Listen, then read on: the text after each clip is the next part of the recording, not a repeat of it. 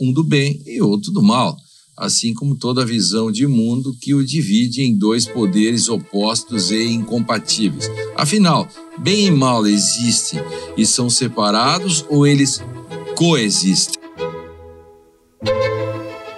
Viva! Está com o Expresso da Manhã. Eu sou o Paulo Baldaia.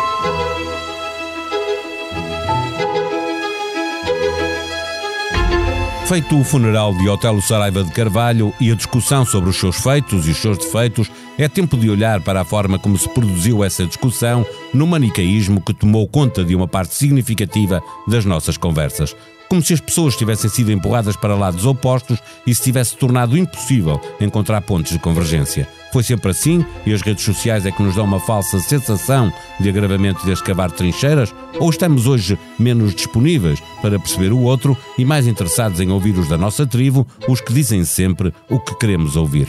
O comentário moderado perdeu valor, a emoção roubou espaço à racionalidade para este episódio, convidamos dois comentadores cuja principal ocupação é dar aulas na universidade. Raquel Vaz Pinto, doutorada em Ciência Política, investigadora do Instituto Português de Relações Internacionais e professora na Faculdade de Ciências Sociais e Humanas. Pedro Adão e Silva, licenciado em Sociologia e doutorado em Ciências Sociais e Políticas, professor no ISCTE. O Expresso da Manhã tem o patrocínio do BPI. Soluções de crédito BPI Realize agora os seus projetos. Banco BPI. Grupo CaixaBank. Olá Raquel, viva Pedro. Raquel, os moderados perderam terreno ou perderam valor, são menos escutados na forma como o debate se faz hoje? Uh, olá Paulo, olá Pedro. Uh, os, uh, os moderados têm uma vida mais dificultada, eu diria. Um, e temos eh, muitos exemplos dessa, dessa vida mais dificultada, seja na sua expressão, seja na, nesta convivência entre os vários lados, muitas vezes, aliás, uh, descritos como uh, trincheiras, barricadas, toda uma linguagem às vezes muito forte, uh, mas sem dúvida que ser moderado já não é o que era. Não sei se o Pedro concorda. Eh, Pedro, é, redes sociais refletem o que é hoje a sociedade, uma discussão mais emocional do que racional, eh, ou podemos estar de certa forma sossegados e seguros que, essa, eh, que o que se lá passa não é transferido depois para os mass media e para a discussão que fazemos de uma forma global? Não, não, esse é aliás um dos elementos de novidade. Repara, a expressão trincheira e polarização não são expressões novas, nem muito menos expressões novas quando pensamos no debate público, no debate político. o que há é que um regressar às trincheiras e à polarização. Mas um regressar eh, que não é exatamente regressar ao lugar onde já estivemos, ao lugar das trincheiras. Tem elementos de continuidade, de revisitação, mas tem também elementos de novidade. E certamente eh, o papel das redes sociais eh, e o modo como polarizam o debate e, e, e, no fundo, potenciam o, o, lado mais emocional, mais simplificador e redutor do debate público, é um desses elementos de novidade. Mas não é nem o único elemento de novidade, nem o aspecto talvez mais marcante deste regresso da polarização e do entrincheiramento eh, no debate público. E então qual é eh, eh, o, que, o que é que mais significativamente marca o debate público? Eu, eu repare, isto não é uma tendência portuguesa. Certo, e talvez não, não é mesmo. Não, isso e até provavelmente o debate público em Portugal é menos polarizado e entrincheirado do que acontece em muitas outras democracias. Hum, eu diria que hum, a primeira explicação para, para essa maior polarização e para essa ameaça eh, às democracias está eh, numa erosão do centro, isto é, uma erosão do espaço de compromisso político, que é o espaço que construiu a consolidação das democracias no pós-Segunda Guerra Mundial, das democracias pluralistas, liberais mais avançadas, e esse espaço de compromisso ao centro corresponde também a uma capacidade crescente do Estado regular, regular a vida social e a vida política e a vida económica um, e de diminuir as desigualdades. Ora, o que nós temos precisamente é um processo onde recua a capacidade regulatória do Estado, as desigualdades regressam e o sentimento de pertença, por um lado, e de sensação de que há uma captura do interesse comum por alguns, sai reforçado. Isso explica o essencial da polarização.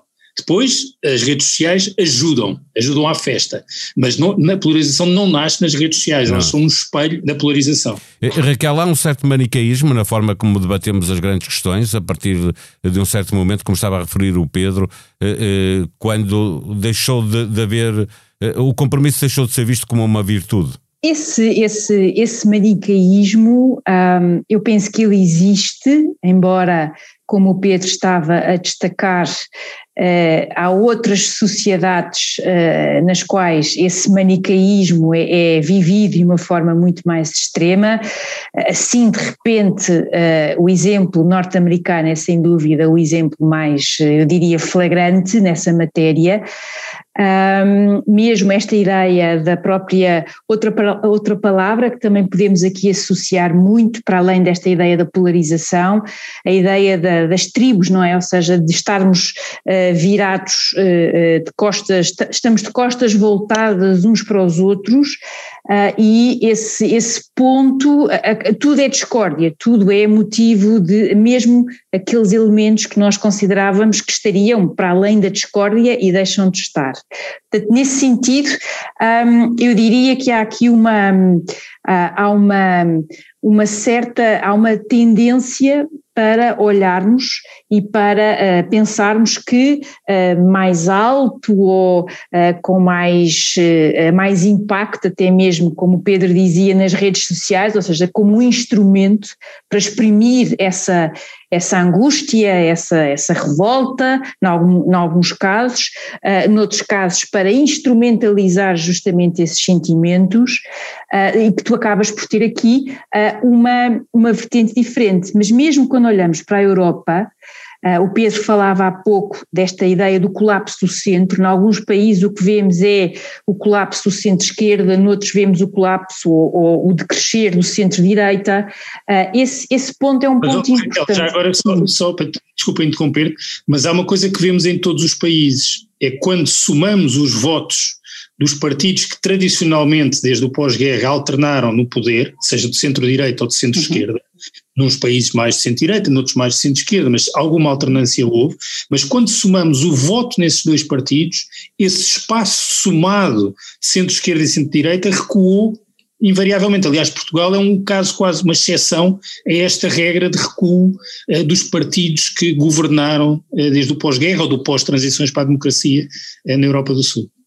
Concordo, e isso também te abre aqui uh, o, o, espaço para uh, uh, ou, ou, as franjas ou outros partidos que surgem e que também utilizam um, uh, instrumentos ou vão ao encontro dessas, uh, dessas angústias, dessa necessidade, muitas vezes, de respostas rápidas para problemas que são problemas, aliás, uh, muitas vezes difíceis e, e complexos. E esse, esse, ponto também é, é, é aqui importante. Temos que um, fazer aqui um esforço muito grande quando pensamos nas grandes questões de hoje, quando pensamos, por exemplo, na questão das alterações climáticas, questões questões ambientais uh, e outro tipo de questões igualmente importantes que implicam justamente um elemento quase de estratégia, não é? de pensarmos a médio e longo prazo. E há aqui quase uma, uma, há uma dificuldade tão grande entre o que é o imediatismo de tudo isto que estamos a falar e depois estas questões de fundo uh, que acabam também por ter aqui uma, uma grande dificuldade de resposta, não é? De uma resposta mais, mais concreta. Não sei se tu concordas, Pedro. Sim, mas eu só queria acrescentar, para além desta questão mais das, das questões estratégicas ou substantivas, algumas dimensões quase processuais. Eh, uma das transformações fundamentais que ajuda a explicar a polarização é o recuo das instituições de intermediação. As nossas sociedades pluralistas e democráticas assentaram em instituições de intermediação. Eh, seja os partidos e os sindicatos, pensando uhum. mais na representação política e social, mas as igrejas também e a comunicação social. Ora, os tempos de hoje são tempos de recuo de todas estas instituições de intermediação. Têm maior dificuldade em representar, em intermediar o diálogo. Também as universidades, as instituições de saber, de conhecimento. Portanto, há um menor reconhecimento da autoridade de quem intermedia as relações. E esse, espaço, e esse recuo. E esse espaço é ocupado por quem, Pedro? Pelos populismos, por quem dá respostas eh, fáceis, não? Não, eu acho que esse espaço é ocupado por esta ilusão de participação não intermediada, que é um pouco isso sim que as redes sociais oferecem. Eu tenho opinião sobre tudo e a minha opinião é ouvida sobre tudo. E isso substitui um passado em que, para se ter opinião, havia desde logo um escrutínio editorial eh, nos meios de comunicação social. Eu, para representar uma determinada opinião, tinha de fazer que essa opinião fosse a opinião do partido, do sindicato, da associação empresarial. Ehm, o conhecimento dependia de mecanismos de avaliação e de escrutínio típicos das universidades.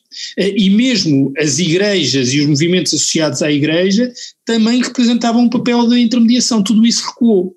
Se juntarmos a isso uh, o, o contexto de desigualdades, onde persistem as desigualdades vitais e as desigualdades tradicionais, mas somam-se novas clivagens, por exemplo, aquelas que decorrem da participação muito assimétrica no mercado de trabalho, onde o tipo de participação dos jovens e dos jovens adultos é muito diferente da participação dos seus pais e dos seus avós, pensando nas democracias eh, ocidentais liberais, eh, eh, tudo isto ajuda a explicar qual é o terreno onde nasce o manicaísmo, a polarização, as trincheiras e o tribalismo.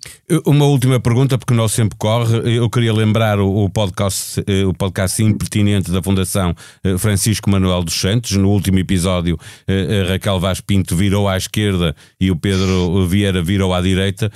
Confessaram admirações ao, lado, ao lado contrário, responderam ao desafio de tentar enaltecer a posição que geralmente não lhes é habitual. Foi a partir deste episódio que me lembrei de vos convidar aos dois para, para esta conversa, tendo, aliás, como ponto de partida, obviamente, a discussão sobre o valor de Otelo, aquela discussão que já Uh, uh, que, que, deu muito que falar durante esta semana, mas não é sobre ela uh, este episódio.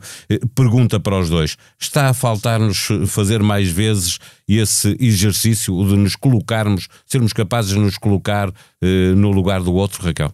Ah, sem dúvida. Um, colocar no lugar do outro, um, ser capaz de ouvir as posições que são contrárias, saber, conseguir ouvir com atenção, conversar, um, ler uh, livros, artigos uh, de pessoas uh, com as quais nós não concordamos, ter, a, ter o prazer, a alegria, eu diria mesmo, mas aqui eu sou um bocadinho suspeita, mas de, de ir procurar essas outras fontes e, e, e, com isso também ser capaz de, com serenidade, tentar perceber o ponto de vista uh, daquela outra pessoa uh, que tem uh, uma solução, independentemente do que ela seja, diferente daquela que eu posso trazer para uma determinada questão ou para um determinado problema. Uh, e essa, esse, esse aspecto, nós no podcast, nós uh, usamos muito uh, um pequeno grande livro, que é o livro do Rui Tavares, Esquerda e Direita, que fa faz no fundo esta, a importância desta conversa e, e, eu não posso, não posso enfatizar mais. é mesmo preciso, e, e nós no nosso dia a dia temos que, por vezes, fazer um esforço no meio de uma torrente de informação que todos nós recebemos, eh, de tentar eh, eh, não ler, ler outros, procurar outras fontes, não é só o contraditório, é procurar mesmo compreendê-las. É, por exemplo, no meu caso, ler, sei lá, Karl Marx, agora ando a ler muito Lenin por causa da China, um, ler também Gramsci e tantas outras referências que são intelectualmente incontornáveis. Portanto, nesse sentido, uh, uh, respondo, respondo-te assim. Pedro?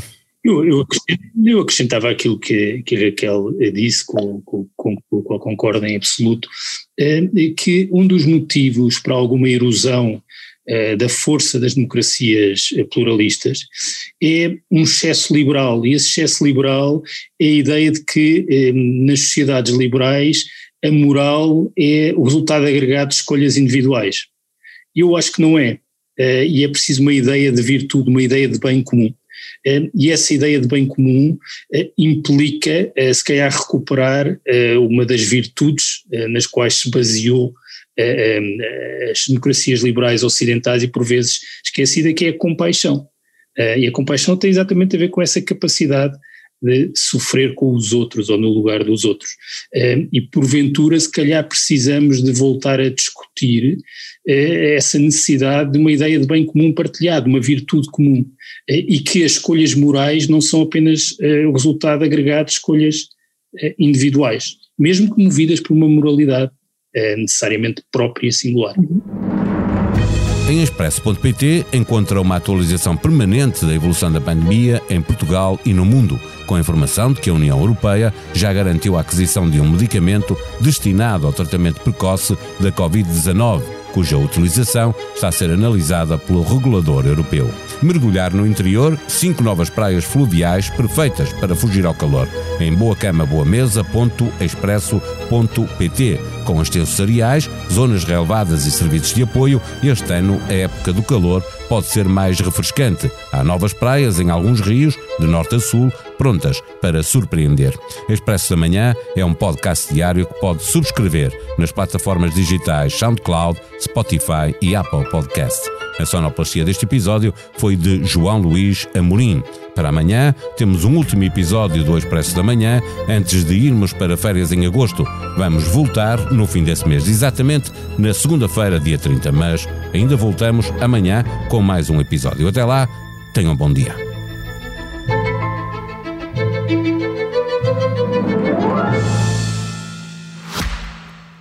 O Expresso da Manhã tem o patrocínio do BPI. Soluções de crédito BPI. Realize agora os seus projetos. Banco BPI. Grupo CaixaBank.